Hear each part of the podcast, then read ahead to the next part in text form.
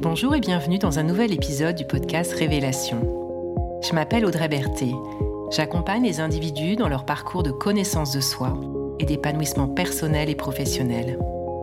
Révélation explore des thématiques et propose des pratiques, des rituels qui permettent de faire un chemin intérieur de révélation à soi-même et un chemin extérieur pour se révéler au monde. Tous les 21 jours, je propose un nouvel épisode, comme une petite graine semée pour que chacun et chacune puisse au fil du temps faire émerger sa vraie nature.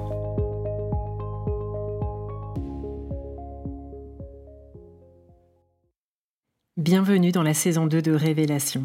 Je suis très heureuse de lancer cette nouvelle saison autour du voyage du héros, avec quelques thématiques annexes qui m'ont semblé très complémentaires. Le voyage du héros m'inspire depuis longtemps, car il nous montre un chemin de transformation personnelle en huit étapes distinctes qui permettent de révéler notre nature véritable et de l'offrir au monde. Cet épisode sur l'accueil de la vulnérabilité est une thématique qui ne fait pas partie des étapes prédéfinies du voyage du héros. Cependant, venant de traverser une période où je me suis sentie particulièrement vulnérable et qui m'amène aujourd'hui à vivre une transformation personnelle significative, j'ai décidé que le sujet de la vulnérabilité avait toute sa place dans cette saison. Pourtant, à première vue, on pourrait croire que vulnérabilité et héroïsme sont antinomiques, que l'un renvoie à la faiblesse et l'autre à la force.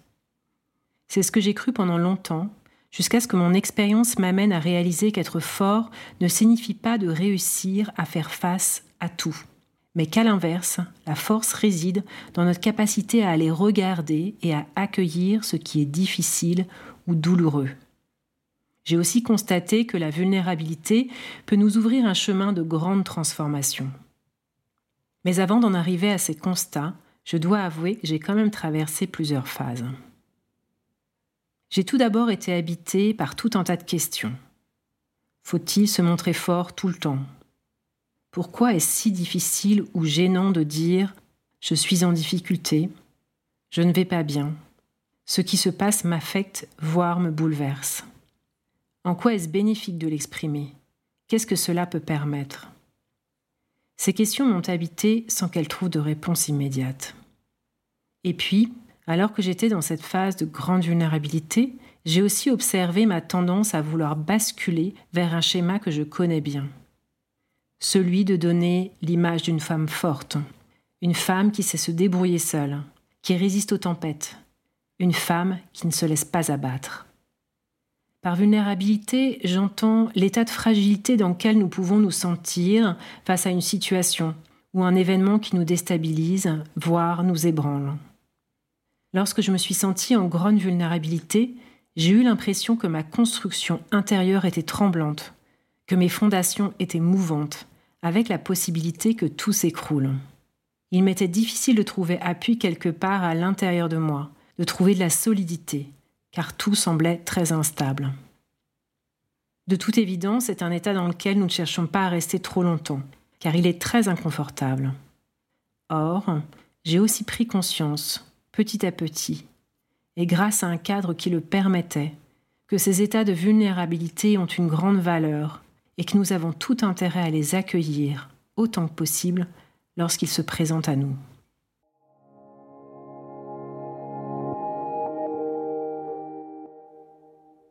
Pour entrevoir la valeur, il y a déjà tout un tas de freins à lever, et l'inconfort est sans doute un des premiers freins. On ne sait que faire de cet état de fragilité qui nous envahit et qui nous plonge dans des états émotionnels qui peuvent sembler vertigineux. L'inconfort peut aussi se situer dans le fait de dévoiler notre vulnérabilité, de peur de gêner celui qui en sera témoin. Nos larmes s'accompagnent d'ailleurs souvent d'excuses. Alors que chaque émotion devrait avoir sa place, et que si nous avons été créés avec des larmes, c'est qu'elles ont une raison d'être. Un autre gros frein est lié à ce que j'évoquais précédemment, à savoir la croyance collective, bien imprégnée dans notre culture de la performance, que la vulnérabilité est l'expression d'une faiblesse, d'une insuffisance, voire d'un défaut. Elle est plutôt associée à des qualificatifs dévalorisants et souvent opposés à la force, dont les vertus sont pour le coup clairement affichées. Nous sommes nombreux à avoir reçu des injonctions à être forts, à être solide, à faire face, à ne pas pleurer. Être fort apparaît alors comme un état bien plus séduisant qu'être vulnérable, et la tendance à opposer les deux laisse penser qu'ils ne sont pas conciliables. En réalité, être, c'est être les deux, solide et vulnérable. La vulnérabilité fait de nous des êtres sensibles, émotifs, des êtres de cœur. Il n'y a donc rien d'anormal ou de honteux à se sentir fragile ou en difficulté. Au contraire, c'est l'expression de notre nature humaine. D'autant qu'en réalité, cela demande du courage, de la bravoure d'aller regarder et dévoiler les parts fragiles et peut-être blessées de nous-mêmes. Le mot courage a comme racine le mot cœur. Être courageux est une disposition du cœur. C'est se dévoiler tel que nous sommes, fidèles à notre cœur.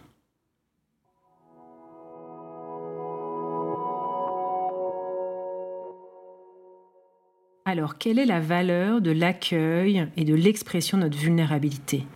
Qu'est-ce que ça permet?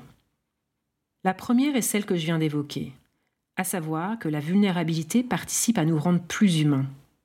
J'en ai fait le constat à travers ma propre expérience.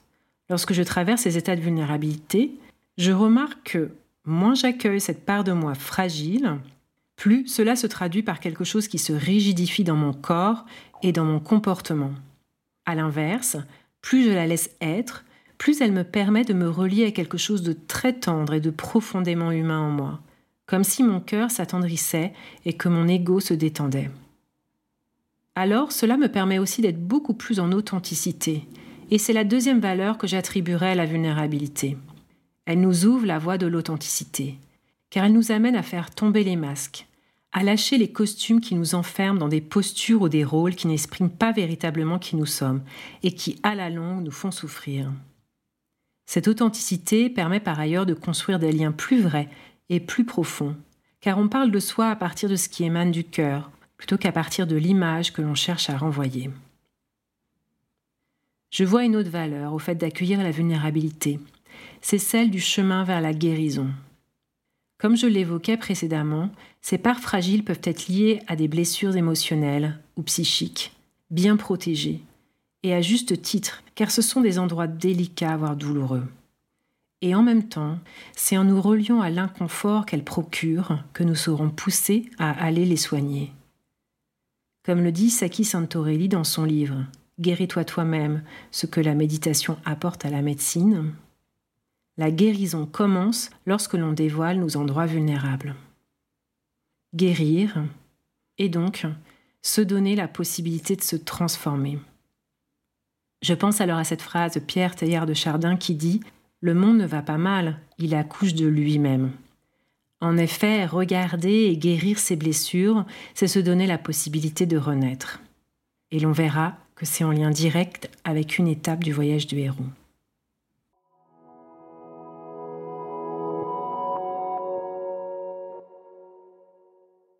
Je n'aurais sans doute pas eu ce discours avant de faire l'expérience des cercles de femmes, qui m'ont permis de trouver un espace suffisamment sécurisant, voire sacré, pour accueillir et dévoiler ces parties de moi fragiles.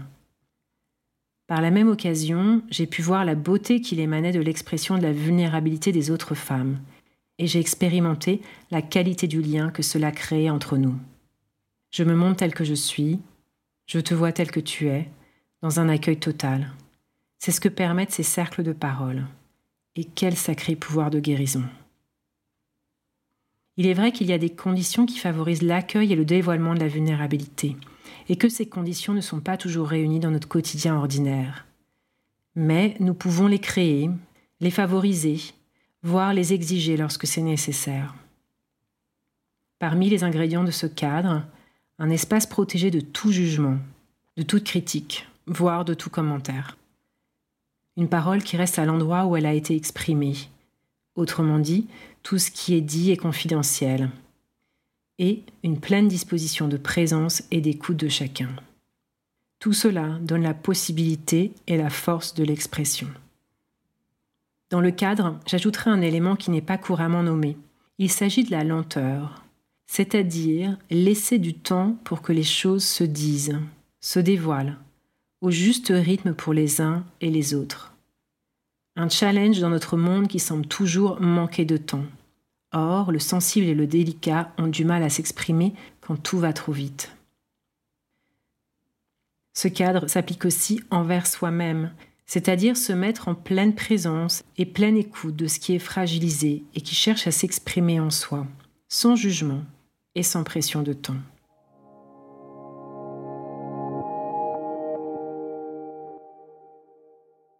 Au-delà du cadre qui pose les conditions favorables, comment accueillir les moments de vie où l'on se sent fragile? Et plus largement, comment accueillir la dimension fragile de tout un chacun? Tout d'abord, je trouve très aidant de se rappeler que la vulnérabilité est un processus, et donc un état passager, que ça ne va pas durer. Même si lorsque l'on est au cœur d'une phase vulnérable, on peut avoir l'impression qu'il va être difficile de se relever. Dans ces moments-là, j'aime aussi me rappeler qu'il y a une force de vie en chacun de nous, présente tant que l'on respire encore. Aussi infime qu'elle puisse paraître parfois, elle est bien là, et elle va nous permettre de nous relever. La nature nous le montre très bien avec les saisons. L'hiver, la nature est dans son état de vulnérabilité extrême, car elle est mise à nu. Elle peut sembler avoir tout perdu, mais en réalité elle se repose, elle se ressource, et surtout elle va rejaillir pleine de vie au printemps. C'est le message d'espoir que nous adresse la nature. Nous allons nous relever. Il s'agit alors d'élargir sa conscience pour trouver là où les petites pousses en soi qui vivent et qui ont envie de s'élever. Ces petites pousses peuvent prendre la forme d'envie très simple, envie de repos, d'être seul, de nature, de réconfort, de parler, de dépaysement, etc ou alors des envies plus grandes, comme des projets qui aimeraient naître. Mais la pousse peut aussi tout simplement être une sensation d'envie, de vie, comme une petite flamme en nous qui fait que nous n'abandonnons pas totalement. Alors se mettre au contact de cette petite pousse, cette petite flamme, et s'y relier, nous permet de garder espoir. Le corps peut également jouer un rôle important lorsque le mental vacille ou lorsque l'on est au contact d'une sensation d'effondrement intérieur. On l'oublie souvent, mais notre corps nous tient et il est un peu comme un bouclier protecteur de ce qui se passe à l'intérieur. Sortir du mental en se remettant au contact de sensations physiques, en remettant de mouvements dans son corps, par exemple en allant marcher, nager, courir ou en faisant tout simplement quelques étirements pour sentir que ça circule et que ça vit en nous. Et puis, il peut aussi s'agir de rechercher un espace propice pour être accompagné dans cette traversée lorsqu'elle est trop difficile.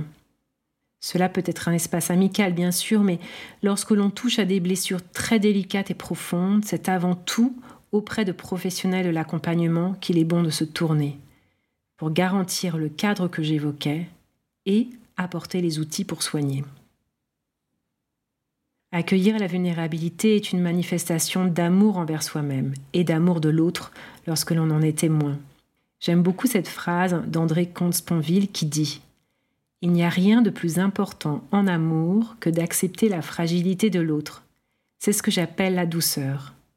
Et rien de plus important dans la sagesse que d'accepter sa propre fragilité.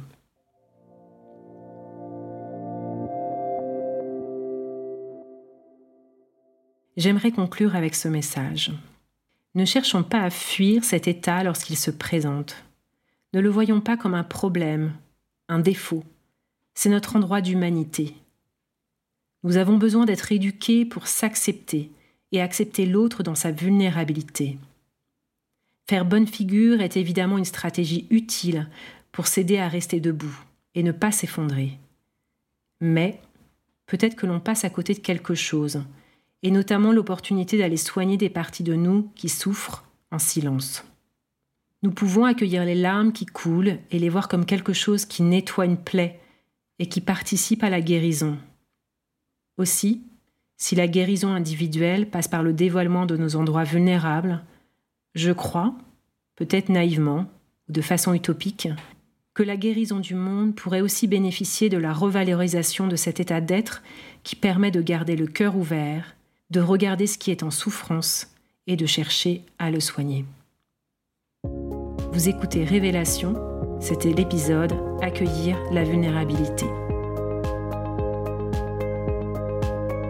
Merci de votre écoute et de votre présence. Si cet épisode vous a inspiré, partagez-le autour de vous et abonnez-vous sur la plateforme de votre choix pour recevoir les prochains épisodes. Au plaisir de vous retrouver bientôt et je vous souhaite d'ici là de belles expérimentations et de belles révélations.